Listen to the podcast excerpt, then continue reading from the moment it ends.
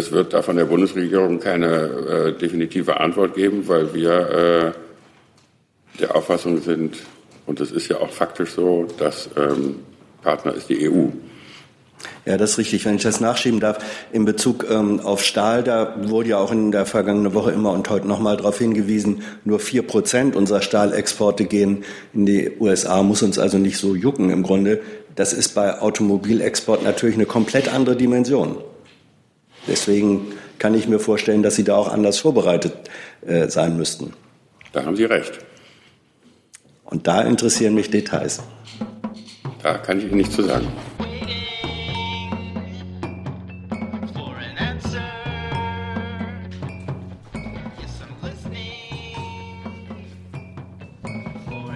Liebe Kolleginnen, liebe Kollegen, herzlich willkommen zur Regierungspressekonferenz in der Bundespressekonferenz mit unseren Gästen, stellvertretender Regierungssprecher Georg Streiter und die Sprecherinnen und Sprecher der Ministerien. Liebe Hörer, hier sind Thilo und Tyler. Jung und naiv gibt es ja nur durch eure Unterstützung. Hier gibt's keine Werbung, höchstens für uns selbst. Aber wie ihr uns unterstützen könnt oder sogar Produzenten werdet, erfahrt ihr in der Podcast-Beschreibung. Zum Beispiel per PayPal oder Überweisung. Und jetzt geht's weiter.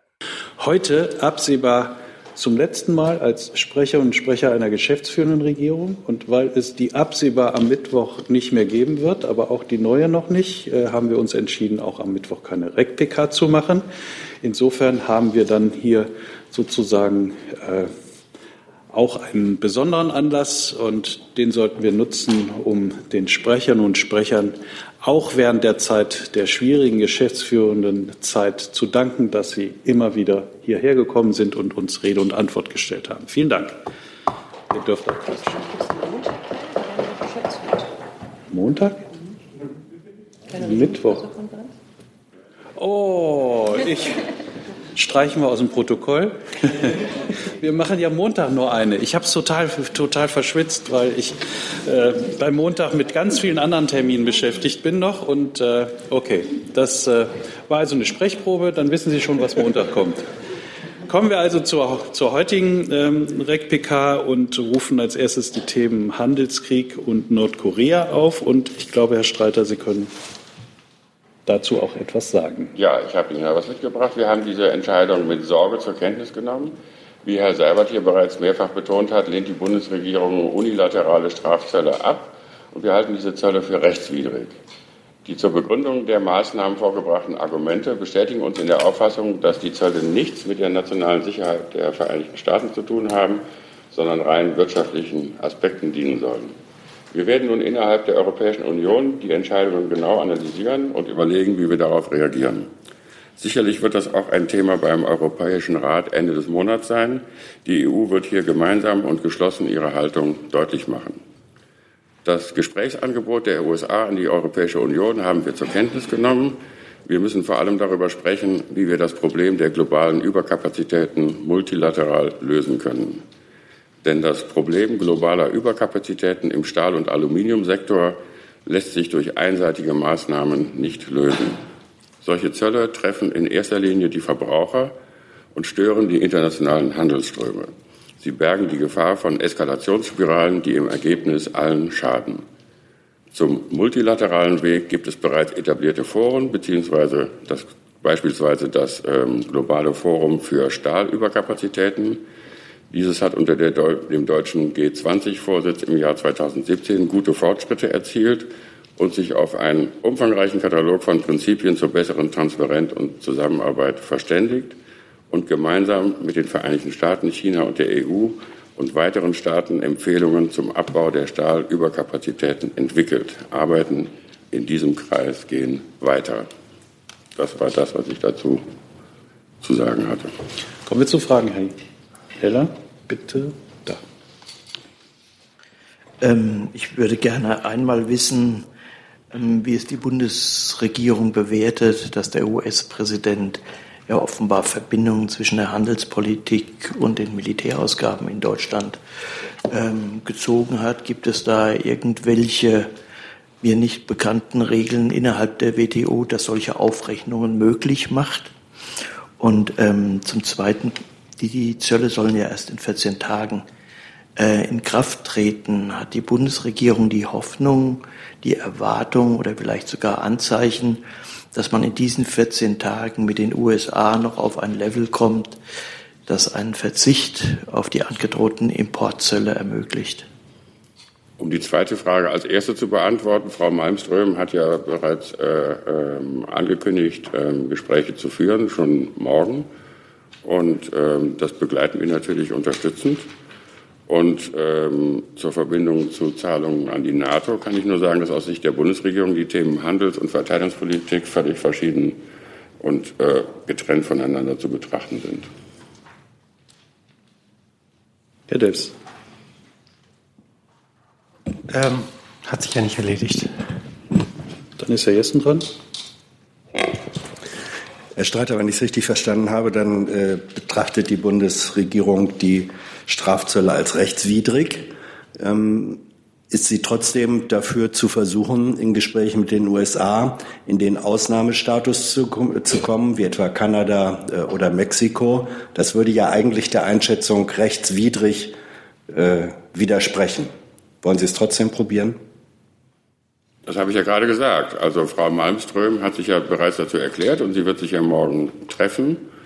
Ähm, und äh, wir begleiten das. Ähm, ich würde das jetzt nicht gegeneinander aufwiegen. Uns kommt es letztlich aufs Ergebnis an.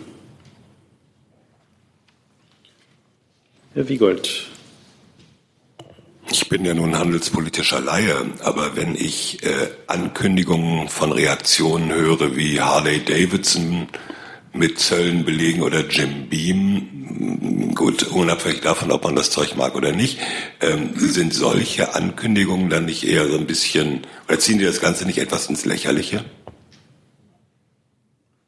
Das, da, ich finde überhaupt gar nichts lächerlich in diesem Zusammenhang und ähm, ich würde da auch ein bisschen auf Ihre Geduld hoffen und an ihre Geduld appellieren. Die Europäische Union hat entschieden, auf diese amerikanischen Maßnahmen deutlich reagieren zu wollen. Und diese Haltung unterstützt die Bundesregierung. Welche Maßnahmen das nun genau sein werden, ähm, das wird sich nach einer genauen Analyse der amerikanischen Entscheidung und dem Lichte dieser Gespräche weisen. Die Bundesregierung steht dazu in einem engen Austausch mit der Kommission und mit den Partnern wie Frankreich und Kanada. Zusätzlich würde ich es gerne anders formulieren. Betrachtet die Bundesregierung mögliche Zölle auf eine bestimmte Motorradmarke und ein bestimmtes äh, alkoholisches Getränk als eine deutliche Reaktion? Ich möchte es dann auch ein bisschen anders formulieren. Die Europäische Union wird eine gemeinsame, deutliche Antwort finden und wir sind äh, dabei, die Antwort zu finden und wir sprechen darüber und deshalb habe ich dazu mehr nicht mitzuteilen. Bitte. Genau. Ähm, zu der Frage ist vielleicht erstmal grundsätzlich ähm, stimmen wir Herrn Streiter natürlich zu in allem, was er gesagt hat. Auch wir haben ähm, gestern die Ankündigung, die Anordnung von Herrn Trump mit Sorge zur Kenntnis genommen und Frau Zypris hat sich dazu heute Morgen auch schon geäußert. Sie hat angekündigt, wie das Herr Streiter eben auch gesagt hat, dass wir uns eng mit der Kommission jetzt abstimmen werden, wie wir das auch in den vergangenen Tagen und Wochen zu diesem Thema getan haben und dann auch eine klare Antwort finden werden. Ähm, um dann gleich nochmal auf Ihre Frage zu kommen, diese klare Antwort, unser Ziel ist es ja gerade nicht, ähm, jetzt einen Handelskrieg hier vom Zaun zu brechen. Insofern ähm, geht es jetzt darum, dass die verschiedenen Maßnahmen, die derzeit auf dem Tisch liegen, jetzt konsultiert werden mit den Mitgliedstaaten. Aber unser Ziel ist es nicht, hier ähm, zu eskalieren, windlich zu eskalieren. Herr Heller. Ähm, ähm, ein, eine Lernfrage von mir ist es eigentlich, ähm, möglich, sowohl den Klageweg über die WTO zu beschreiten, gleichzeitig aber auch schon Gegenmaßnahmen zu ergreifen? Oder muss man da ähm, äh, ein Entweder-Oder gewährleisten? Und zum Zweiten hat die Bundesregierung in den letzten 48 Stunden, egal auf welcher Ebene, Kontakt mit der US-Regierung zu diesem Thema Strafzölle gehabt? Da ist wahrscheinlich zuerst das Wirtschaftsministerium gefragt. Also Frau Zypris hat gestern noch ähm, an Herrn Ross einen Brief ähm, gesendet, sozusagen in letzter Minute auch nochmal versucht, da unsere ähm, Haltung deutlich zu machen. Und die hat sie auch sehr deutlich gemacht. Die Haltung haben wir auch hier ähm, in den letzten Tagen und Wochen immer wieder wiederholt. Ähm, wir halten die Maßnahmen, die jetzt angeordnet wurden, und die sich gegen die europäische Stahlindustrie unter anderem richten, für ökonomisch nicht begründbar und für WTO rechtswidrig. Und wir sehen auch keinerlei Anhaltspunkte dafür, dass hier europäische oder gar deutsche Stahlimporte die nationale Sicherheit der USA bedrohen. Das zeigt doch eine Zahl, die wir auch schon mehrmals genannt haben, nämlich dass ähm, nur lediglich vier Prozent der US-amerikanischen Stahlimporte aus Deutschland kommen. Diese einseitigen Maßnahmen sind aus unserer Sicht der falsche Weg, um die globalen Überkapazitäten im Stahlmarkt zu bekämpfen, die es ja zweifelsohne gibt. Und hierfür braucht es eben multilaterale Formate ähm, wie das Global Forum.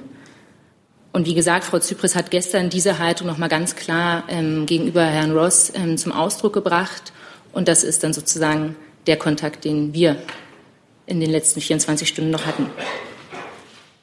Aber bitte noch mal zu den, zu den Handlungsalternativen. Kann man beide Wege gehen oder muss man sich für also Klage und sofort ähm, Gegenmaßnahmen ergreifen oder muss man sich für eine entscheiden? Was die Reaktion angeht, das wird jetzt ähm, die EU-Kommission zusammen mit den Mitgliedstaaten konsultieren, morgen im Gespräch ähm, mit den USA wahrscheinlich auch schon ansprechen und dazu kann ich mich jetzt nicht weiter äußern. Klar ist, dass eine Klage erstmal eine vorrangige Option ist. Das hat auch Frau Zypris ja schon so gesagt. Hessen. Im äh, Vorwege der gestrigen Entscheidung hat der US-Präsident ja auch schon angekündigt, ähm, er werde gegebenenfalls die Zölle auf äh, deutsche Autoimporte drastisch erhöhen und dann werde man diesseits des Atlantiks schon den Mund halten. Ähm, wie ist die Bundesregierung vorbereitet auf diese Möglichkeit? Denn offensichtlich ist Herr Trump ja geneigt, seine Pläne dann auch umzusetzen. Wen haben Sie jetzt gefragt?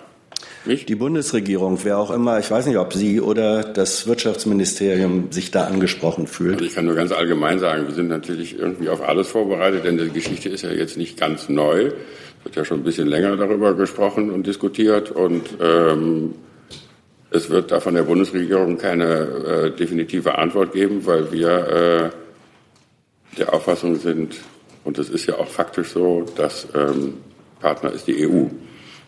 Ja, das ist richtig. Wenn ich das nachschieben darf, in Bezug ähm, auf Stahl, da wurde ja auch in der vergangenen Woche immer und heute nochmal darauf hingewiesen, nur vier Prozent unserer Stahlexporte gehen in die USA, muss uns also nicht so jucken im Grunde.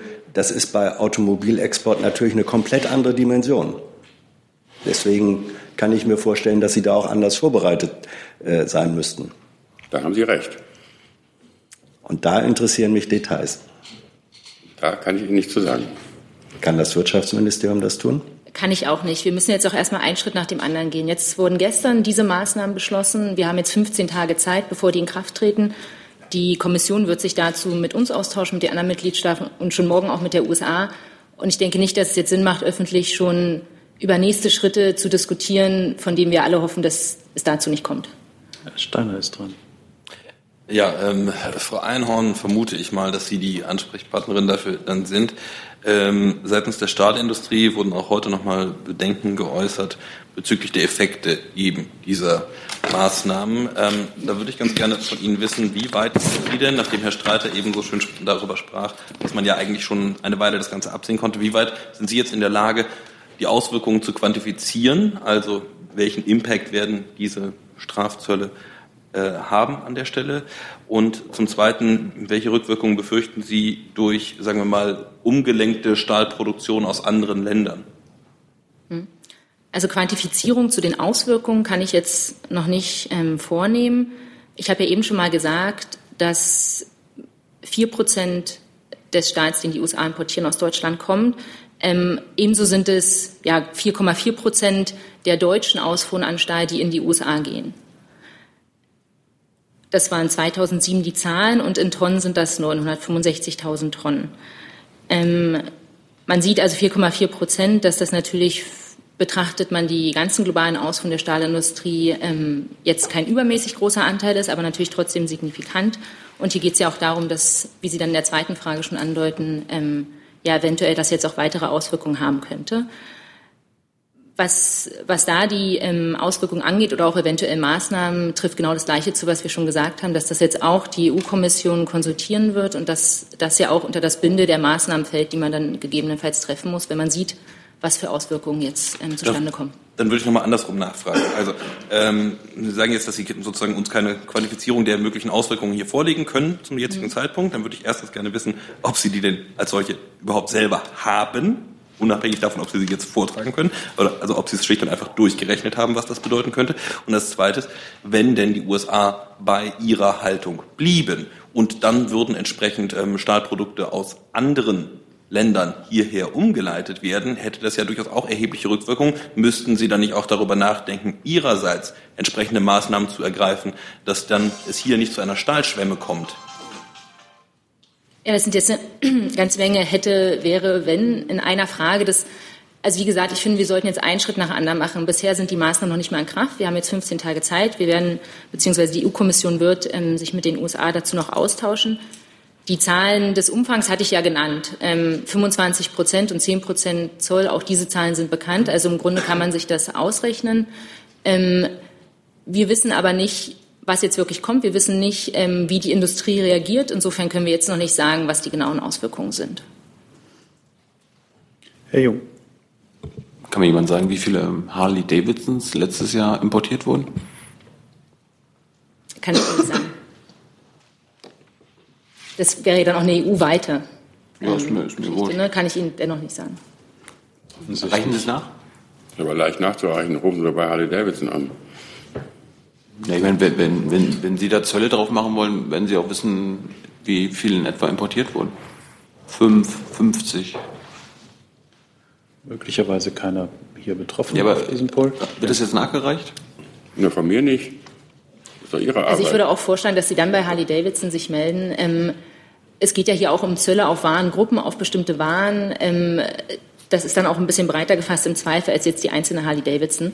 Insofern würde ich auch vorschlagen, wenn Sie sich genau dafür interessieren, wie viel Harley Davidson in die EU importiert wurden oder beziehungsweise exportiert wurden, kann das bestimmt Ihnen das Unternehmen am besten sagen. Herr Steiner. Äh, ja, nur direkt daran anschließen, wenn ähm, sozusagen ein Produkt in die EU importiert wird, wird und äh, darauf gegebenenfalls Zölle anfallen, dann äh, muss das auch bekannt sein innerhalb der Bundesregierung. Also insofern würde ich dann schon bitten, dass die Bundesregierung das gegebenenfalls nachreicht. Ich denke da insbesondere an das BMF, was ja den Zoll unter sich hat, dass diese Zahlen eigentlich vorliegen haben müsste. Also ich habe dem, was die Kollegen gesagt haben, da nichts weiter hinzuzuführen. Wir sind jetzt hier nicht, äh, zählen jetzt nicht hier die einzelnen Motorräder nach. Jetzt warten wir erst mal ab, würde ich vorschlagen, wie die weiteren Gespräche abgehen.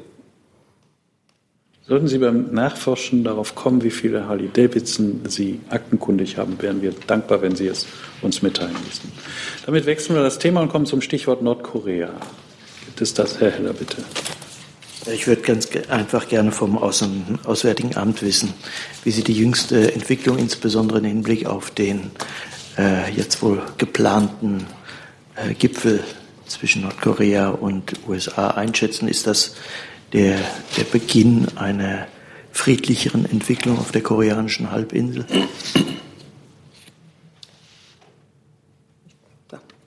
Also die Bundesregierung begrüßt natürlich die jüngsten Bemühungen um einen innerkoreanischen Dialog und auch die Verlautbarung, die wir gestern nach dem Treffen des südkoreanischen nationalen Sicherheitsberaters Chang mit dem US-Präsidenten gehört haben.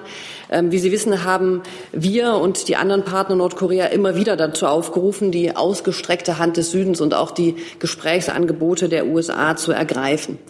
Jetzt, und das ist ein, ähm, auch ein Aber, muss man aber sehen und schauen und abwarten, ob ähm, diesem Stand, den wir jetzt, der Informationen, den wir jetzt kennen, wirklich Taten folgen.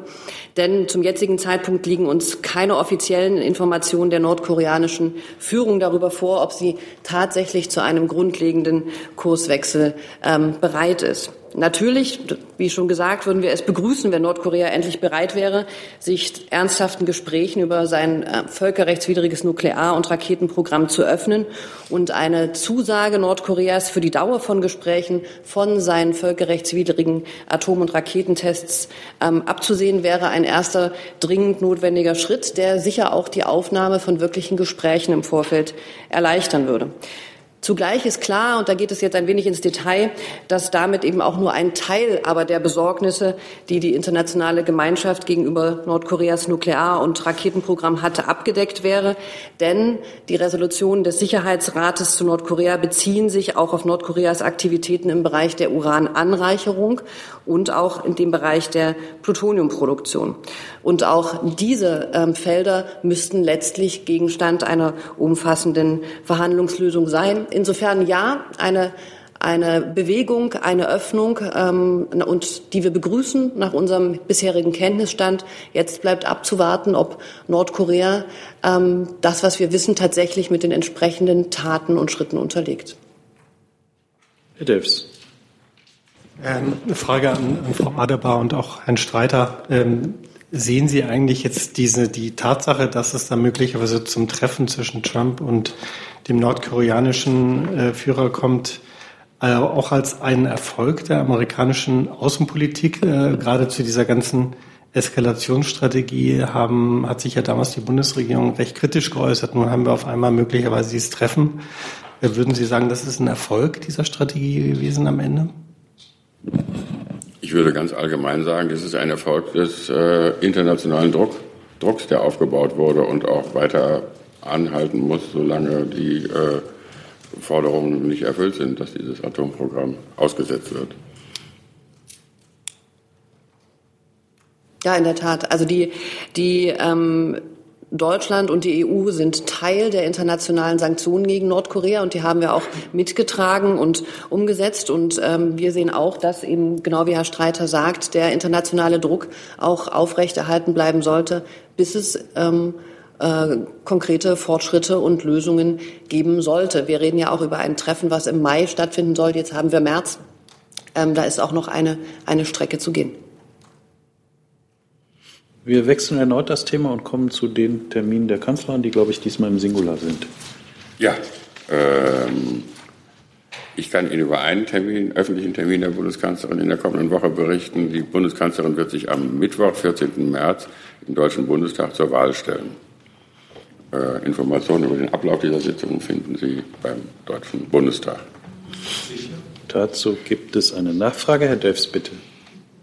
Gibt's denn, äh, Herr Streiter, gibt es denn möglicherweise weitere Termine äh, erst nach der Vereidigung? Also man, kann, man könnte ja. sich ja vorstellen, dass Sie zum Beispiel ja. einen Antrittsbesuch irgendwo macht. Ja.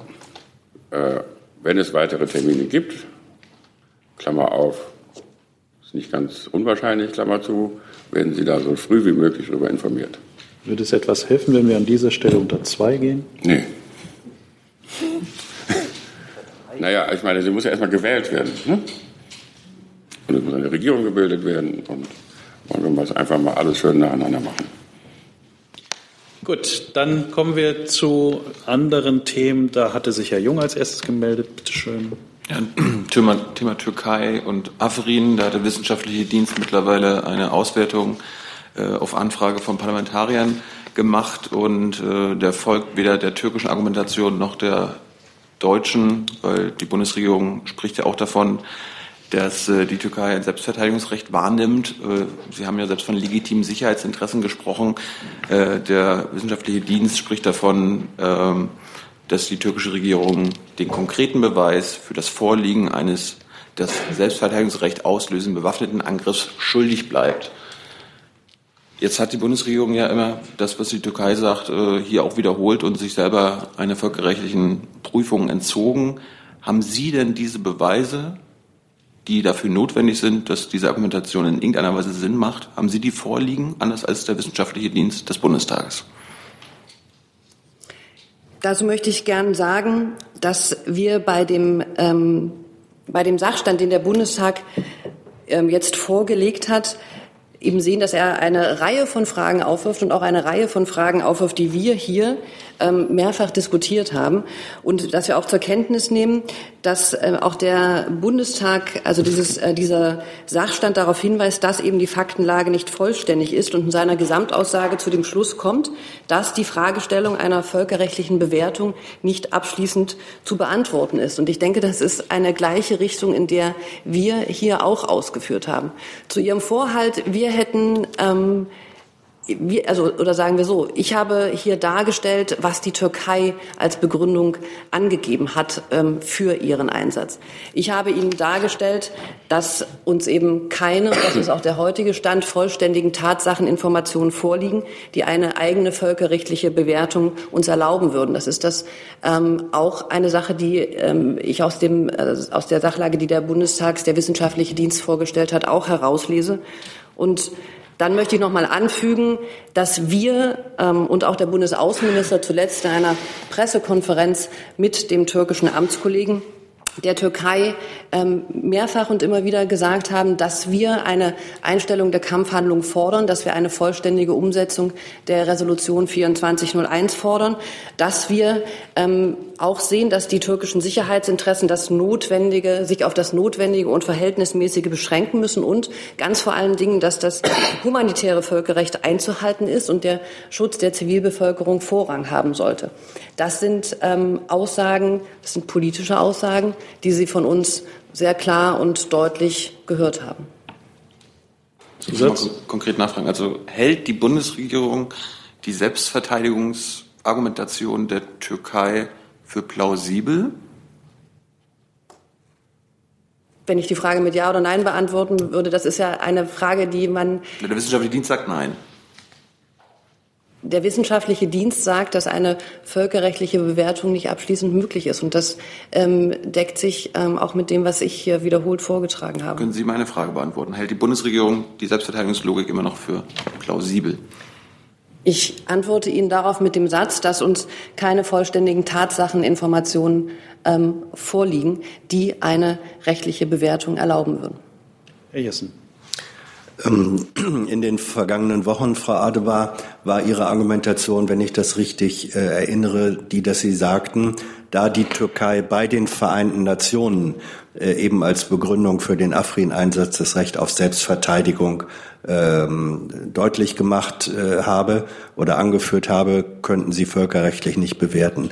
Wenn nun das Ergebnis des wissenschaftlichen Dienstes ist, dass aus dem, was die Türkei vorgelegt hat, sich nicht erschließt, dass sie dieses Recht in Anspruch nehmen könnte. Das müsste dann, finde ich, doch ein Stück weit auch die Positionierung der Bundesregierung verändern. Es ist ja ein Unterschied, ob ich sage, wir können nichts sagen, weil die Türkei sagt, äh, Wahrrecht auf Selbstverteidigung. Und wenn jetzt aber festgestellt wird, bei dem, was die Türkei vorgelegt hat, lässt sich nicht rückschließen, dass es Recht auf Selbstverteidigung ist. Das ist doch eine substanziell andere Situation. Ähm, Sie, meiner Kenntnis nach ist es so, dass wir und auch ich von dieser Stelle gesagt habe, was die Türkei vorträgt. Ähm, und wir für uns gesagt haben, uns liegen keine vollständigen Tatsacheninformationen vor, die eine völkerrechtliche Bewertung für uns zulassen. Ich, ich will jetzt hier auch das, ähm, den Sachstand des ähm, wissenschaftlichen Dienstes des Bundestages nicht im Einzelnen kommentieren, aber meiner Kenntnis nach kommt man auch dort letztlich doch zu dem Schluss, eine Bewertung ist nicht möglich.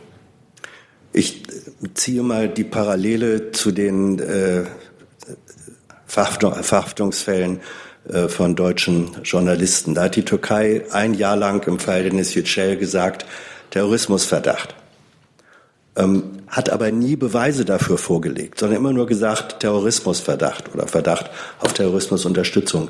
Da haben Sie sehr wohl nach relativ kurzer Zeit gesagt, die können nichts vorlegen. Das glauben wir nicht. Das erschließt sich uns nicht.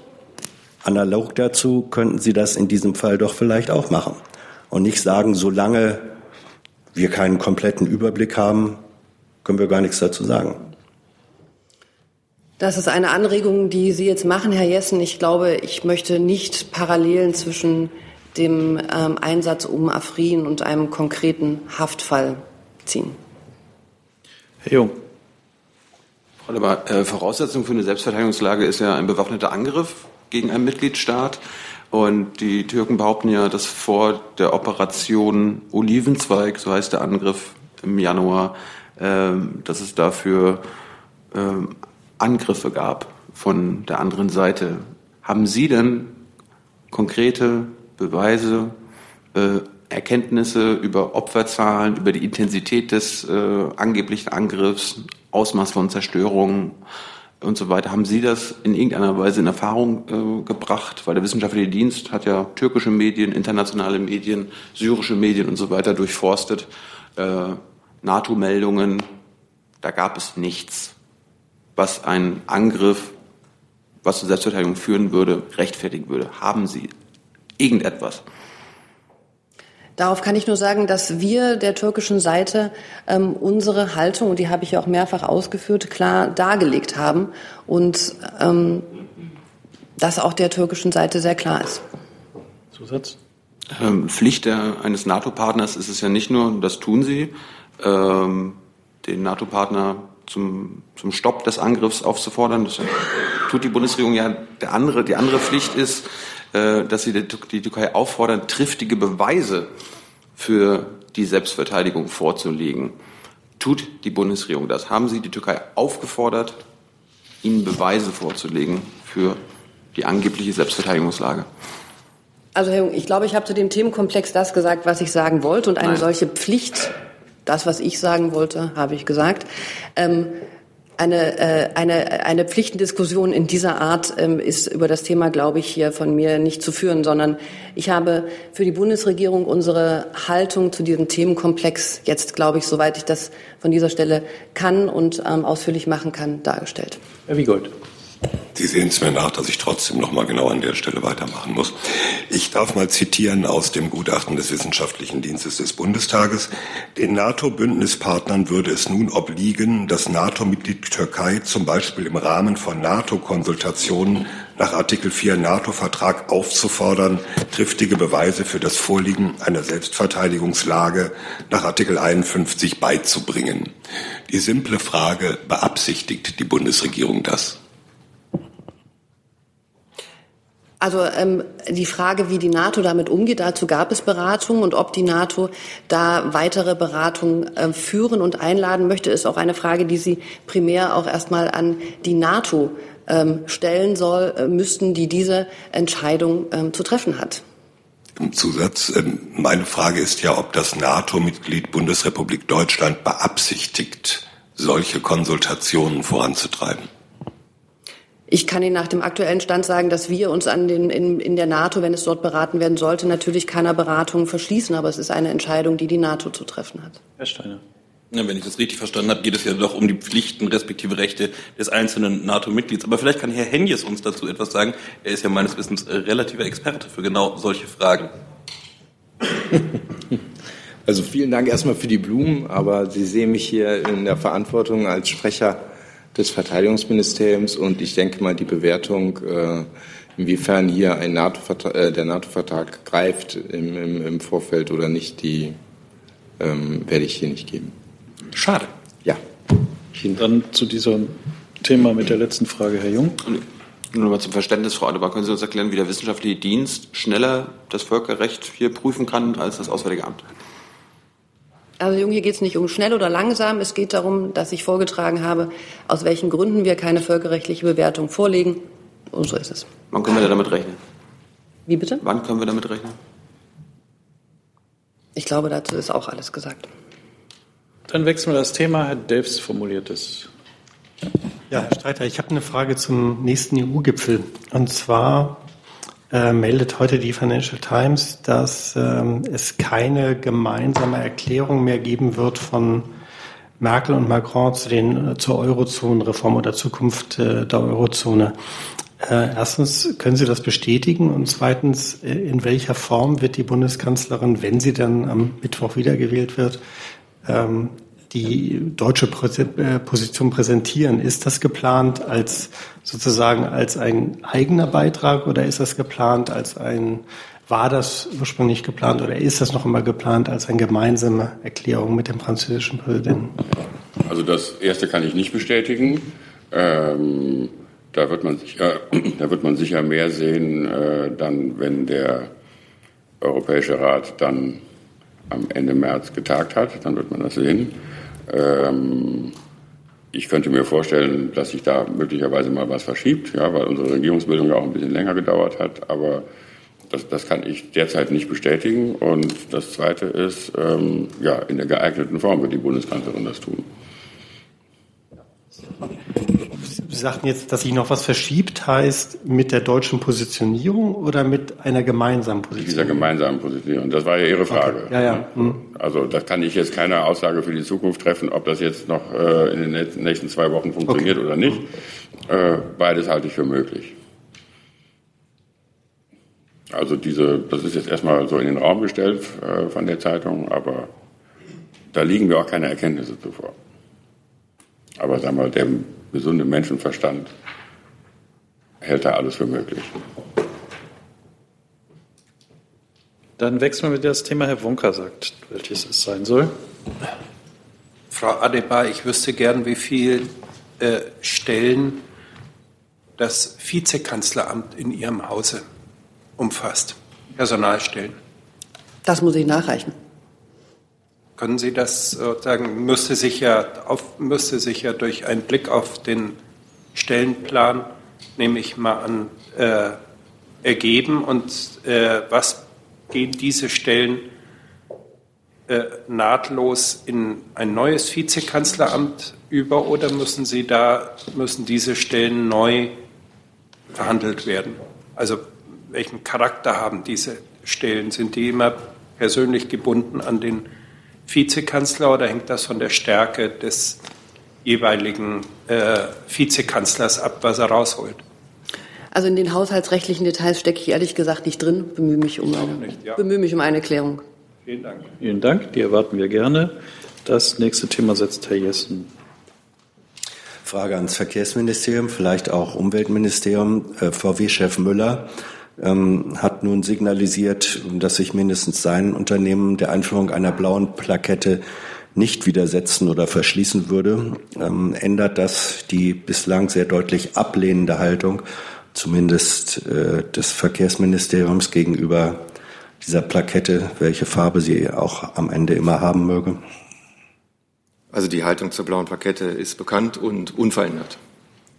Das bedeutet also in diesem Fall ähm, wäre die Automobilindustrie zu rigideren Maßnahmen bereit als die Politik? Also die Maßnahmen, die äh, für saubere Luft in den Städten sorgen, haben wir hier vielfach äh, genannt. Die blaue Plakette, äh, die Position dazu ist auch bekannt und die hat sich in den letzten Stunden und Tagen nicht geändert. Umwelt? Ich finde es gut, dass äh, auch VW äh, sich jetzt in diese Richtung bewegt. Eine blaue Plakette bedeutet äh, eine Einfuhrgenehmigung, eine Einfahrtgenehmigung in Umweltzonen hm, für besonders saubere Autos. Ähm, ich hoffe, dass ähm, Herr Müller einen weiteren Schritt jetzt ankündigt und dann auch technische Nachrüstungen vornimmt, dass viele Autos dann diese blaue Plakette bekommen werden. Ich glaube, in Ihrem Haus hat man herausgefunden, ähm, Herr Kübler, dass es mit der blauen Plakette im Sinne einer Farbe Blau gar nicht gehen würde, weil die gibt es schon. Ja, das stimmt. Äh, die ist wahrscheinlich nicht besonders verbreitet, äh, weil sie ähm, äh, Elektroautos ähm, erhalten, die im Ausland zugelassen werden und auf deutschen Straßen fahren und eben auch Zugriff oder Zugang zu den Umweltzonen haben wollen. Insofern, die gibt es tatsächlich. Also vielleicht sollte man auf den Vorschlag der scheidenden Umweltministerin zurückkommen. Das war, glaube ich, der pinkfarbene Fuchsschwanz. ja, darüber muss denn das nächste Kabinett befinden. Gut. So viel dazu. Ich habe jetzt noch eine äh, Wortmeldung von Herrn Jung vorliegen. Gibt es weitere Fragewünsche? Herr Wiegold auch? Das habe ich jetzt nicht verstanden. Ich habe auch noch ein anderes Thema. Gut, dann machen wir das so, Jung, Wiegold, Jung und dann sind Gerne. wir durch. Bitte schön. Frau Deber, was machen die deutschen Gefangenen in der Türkei? Bleibt es bei über vieren und ist es so, dass immer noch einer keinen konsularischen Zugang hat? Und ich würde gerne wissen, deren Frage, wie viele deutsche Gefangene gibt es im Rest Europas und wo? Zur Frage 1, ähm, ja, es ist kein neuer Stand. Was Sie sagen, ist korrekt. Und ähm, zur zweiten Frage, vielleicht ist heute der Tag der Nachreichung. Ich kann schauen, ob wir eine solche Statistik haben. Ich habe sie nicht mit. Gut. Der sehen wir gerne entgegen. Dann macht Herr Wiegold noch ein Thema. Ja, ich muss noch mal zum äh, Tag der Nachreichung äh, zum Thema Zoll, äh, das am Anfang hatten, Stichwort Harley Davidson. ich weiß nicht, wer die Nachlieferung versprochen hatte. Äh, also nach den jüngsten aktuellen. Niemand. Niemand. Niemand. Gut. Wir haben unsere Erwartungen kommuniziert. Dann, dann äh, möchte ich diese Erwartung weiter befrachten, darauf verweisen, dass nach der letzten im Internet veröffentlichten Statistik des Kraftfahrtbundesamtes von 2016 bis 2017 15.000 Harley Davidson zugelassen wurden und der Marktanteil von 4,6 auf 4,9 Prozent stieg. Ich würde gerne wissen, ob sich dieser Trend fortgesetzt hat und wie dann die Nachreichungen im Jahr 2017 waren. Das wäre die Nachreichungsbitte. Danke. Dann haben wir die präzisiert und dann Ich kann ist ja, dazu noch was ergänzen, kurz? ja bitte. Zwar keine konkreten Zahlen, aber ähm, die ganzen Einfuhrzahlen sind bei Eurostat online einsehbar und da kann man auch einzelne Warengruppen einsehen. Also vielleicht ähm, findet sich Sie da sogar Sie werden es nicht glauben. Ich finde die Zulassung interessanter als die Einfuhr. Und genau das habe ich getan. Und das gibt's für ähm, 20, Anfang 2017. Aber seitdem ist ein Jahr vergangen. Also wenn die Bundesregierung da hilfreich sein könnte, würden wir das begrüßen und kommen zum letzten Thema mit Herrn Jung. Hey Leute, Jung und Naiv gibt es ja nur durch eure Unterstützung. Ihr könnt uns per PayPal unterstützen oder per Banküberweisung, wie ihr wollt. Ab 20 Euro werdet ihr Produzenten im Abspann einer jeden Folge und einer jeden Regierungspressekonferenz. Danke vorab. Ja, nochmal eine Frage ans BMJV zur Rehabilitierung von Homosexuellen nach dem oder seit dem Zweiten Weltkrieg. Ähm, da gab es ja bisher nur 81 Anträge auf Entschädigung und bei der Verabschiedung des Gesetzes haben Sie behauptet, dass es ungef- ungefähr 50.000 potenzielle Menschen gibt, die entschädigt werden könnten. Wie erklären Sie sich denn an, angesichts dessen, dass Sie selber eine Ausweitung der Rehabilitierung ablehnen, dass bisher 49.900 Menschen keinen Antrag gestellt haben? Ja, vielen Dank, Herr Jung, für diese Frage. Ich kann auch ähm, aktuelle Zahlen nochmal nachschieben. Ähm, am Stand 8. März, also gestern, waren es 84 Anträge, äh, die vorlagen. Ähm, möchte auf den Gesetzestext verweisen, dem explizit steht, dass die, ähm, ich meine, es ist 5000 Anträge sind, äh, von denen ähm, ausgegangen ist im, äh, der im Gesetzesbegründung, dass es eine reine Schätzung war. Insofern. Ähm, Wie, wie sind Sie denn auf diese Schätzung gekommen? Die ist ja anscheinend völlig daneben. Gut, da, da verweise ich Sie auf die Gesetzesbegründung, die im Internet zu finden ist. Ja, und ich versuche, Ihre Interpretation zu verstehen. Wie sind Sie auf die 5000 gekommen und warum lehnen Sie den, die Ausweitung des Begriffes ab? Also es gibt ja Menschen, die nicht verurteilt wurden, die, also die irgendwie gejagt wurden und so weiter und so fort, Mhm. also die keinen äh, Strafmakel haben. Das lehnen Ja. Sie ja ab.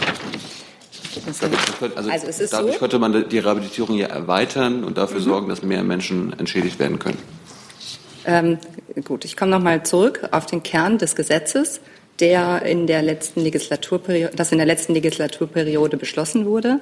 Und Kern dieses Gesetzes ist die Beseitigung des Strafmakels von strafgerichtlichen Verurteilungen, die in Anwendung eben von längst aufgehobenen Strafvorschriften gefällt worden sind. Und ähm, die im Gesetz vorgesehene Schä- Entschädigung ist eben ähm, an diese Kraftgesetz erfolgte Urteilsaufhebung gebunden. Das ist äh, der Hintergrund, weshalb eben sich die Entschädigung nur auf ähm, eben äh, eine, eine strafgerichtliche Verurteilung bezieht. Ich möchte aber auch noch darauf hinweisen, ähm, dass eben ähm, neben der Individualentschädigung für ähm, dieses Strafmakel auch eine Kollektiventschädigung eingeführt wurde, nämlich von jährlich 500.000 Euro für die Magnus Hirschfeld Stiftung. Ja, und über weitere Fragen in diesem Zusammenhang wird möglicherweise eine neue Bundesregierung dann auch nachdenken. Herr Steiner. Ja, da wollte ich gerade noch mal ganz kurz ähm, anknüpfen, denn als das Ganze ähm, verkündet wurde, ähm, da hatte sich Herr Maas folgendermaßen geäußert. Er hat gesagt, mit dem 175 StGB hat der Staat große Schuld auf sich geladen, weil er unzähligen Menschen das Leben erschwert hat. Die Norm hat unvorstellbares Leid angerichtet.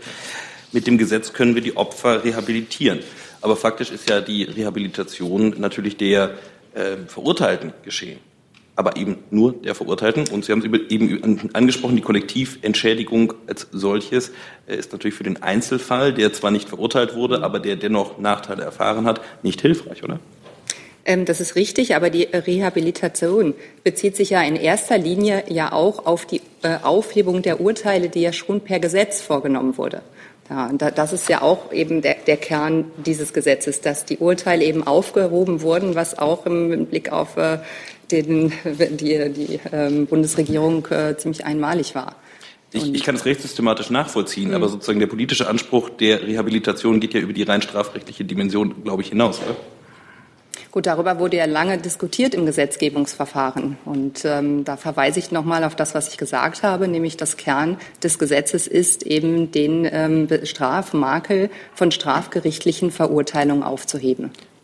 So ist das Gesetz beschlossen worden und in Kraft Letzte Nachfrage. Ähm, würde denn der Justizminister mit heutigem Blick auf das, was dabei herausgekommen ist, als scheidender Justizminister aller Voraussicht nach, würde er denn sagen, dass dort ein Nachsteuerungsbedarf besteht oder nicht?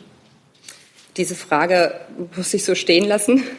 Gesagt, wir haben ein Gesetz, das äh, in Kraft getreten ist und das jetzt gilt. Und ähm, Ihnen ist sicherlich auch bekannt, dass es auch im parlamentarischen Raum ähm, Vorschläge ähm, gibt, äh, dieses Thema nochmal anzugreifen. Darüber wird eine künftige Bundesregierung beraten. Weitere Fragen an diese geschäftsführende Bundesregierung werden wir sicherlich am Montag wieder haben. Für heute vielen Dank. Sind wir am Ende dieser Bundespressekonferenz angekommen. In einer kleinen Pause die interne, den internen Hinweis bitte gleich noch mal intensiv die Mail, die nächste Mail der Bundespressekonferenz sich anzuschauen, was die Planung der Terminlage am Montag anbelangt. Da sind noch ein paar Überraschungen zu erwarten. Vielen Dank.